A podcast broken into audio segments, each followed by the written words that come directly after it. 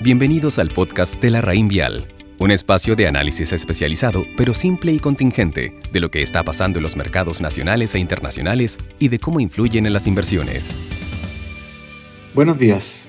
Hoy 2 de julio les habla Nicolás Asbun, gerente de renta variable de la Raín Vial Estrategia. Estimados, ya estamos enfrentando julio y desgraciadamente no tenemos un efecto tan positivo respecto de la disminución en contagios como sería esperable tras esta larga cuarentena. Mas sí hay conclusiones positivas al respecto. Llevamos dos semanas con caídas en las cifras de contagios y con altos y bajos, pero sin duda ya podemos decir que hay una tendencia que da luces respecto de la idea de empezar a liberar la economía en algún minuto. Cuando este efecto de menores casos actuales permita bajar el número de casos activos totales y nuestro sistema de salud vuelva a un estado de semi-normalidad. De hecho, el número de pacientes activos en Chile hoy es de alrededor de 30.800 personas y hace un mes atrás el total era de más de 100.000 contagiados activos. Por lo cual, si seguimos con esta tendencia, es esperable que en un par de semanas las cifras sean bastante más alentadoras.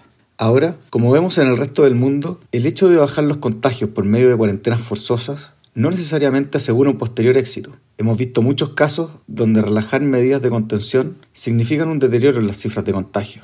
Es por esta razón que hoy vemos este escenario ambivalente como una oportunidad de jugar con riesgo controlado en la bolsa local. Frente a esto, creemos que el retail más sólido y con buena capacidad de financiamiento en el mercado debe empezar a rendir frutos en nuestras carteras, como en el caso de Falabella, que la hemos mantenido apostando un poco a este escenario, y por otra parte, también hay empresas como Sencosud que debiesen venir con mejores resultados en términos relativos, y que han mostrado señales importantes con su nueva administración, donde están tomando medidas que debiesen rendir frutos para evitar perder valor en el mediano y largo plazo.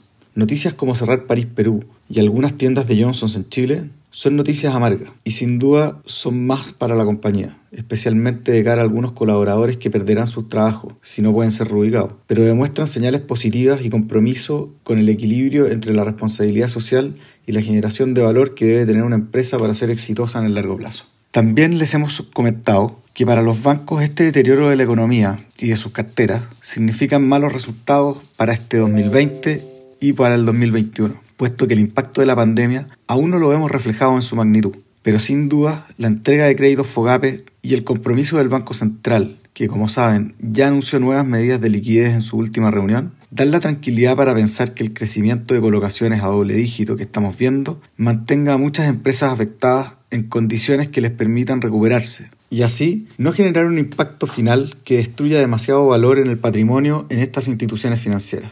Respecto de esto, nosotros seguimos pensando que el Chile, Santander y BCI debiesen liderar nuestras preferencias. Destaco que Banco de Chile se ve en términos de diversificación y de colocaciones como la cartera más robusta del mercado. Por el lado de Santander, vemos más riesgo por exposición a sectores más afectados, pero mantiene una posición patrimonial sólida y la acción propiamente tal tiene buena exposición a los flujos por parte de inversionistas extranjeros. Mientras que DCI también cuenta con una cartera bastante diversificada y poco concentrada en los sectores más riesgosos sumando a que casi el 30% de sus activos hoy están en Estados Unidos, país en donde las condiciones crediticias para los créditos con 100% de garantía estatal son tan favorables que creemos el banco logrará salir adelante en su gestión y crecer en colocaciones sin tomar riesgos innecesarios, ayudando a sus clientes a salir de la crisis por la que atraviesan. Hasta hoy hemos sido bastante cautos en esta industria, porque entendemos que los resultados serán decepcionantes pero son un buen vehículo para exponerse a una recuperación local, si fuera el caso en que el mercado empiece a mirar empresas con una visión más de largo plazo.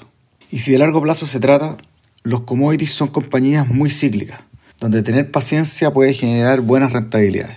En el sector, seguimos viendo al hierro como un commodity muy resiliente en esta crisis.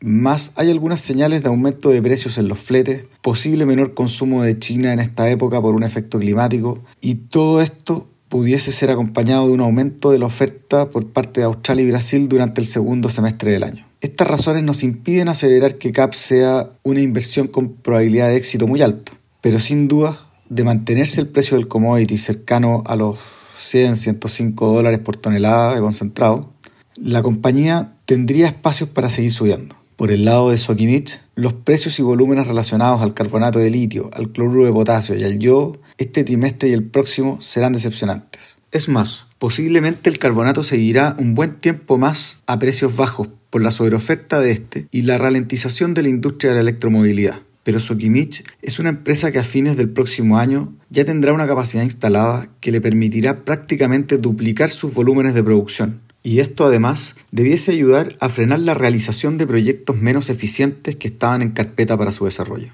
Creemos que el mercado internacional tiene puestos sus ojos en Sokimich como uno de los principales ganadores de la industria en el largo plazo. Y eso ha mantenido a los inversionistas comprando a pesar de las malas noticias de corto plazo. Por último, quiero comentarles que los bajos precios de la celulosa podrían mantenerse por un tiempo más prolongado. Es demasiado extenso el tema para entrar en detalles, pero en resumen, vemos que la oferta global sigue fuerte, desde proyectos nuevos hasta nuevas plantas de reciclado de papel, además de la fuerte baja que ha tenido el uso del cartón industrial, por efecto de la crisis obviamente. Todo esto mantendría los precios presionados y nos hacen pensar de que no estamos cerca de un ciclo expansivo de la industria. La fuerte depreciación de las monedas emergentes facilitan que los precios se mantengan bajo los 500 dólares por tonelada y así las empresas tendrían menos espacio de recuperación dado que no tendrían una contracción de múltiplos en el corto o mediano plazo. Pensando en el largo plazo, el mayor uso de cartón por la industria retail y del comercio electrónico sumado a una recuperación del ingreso y por ende un mayor uso del papel tisu,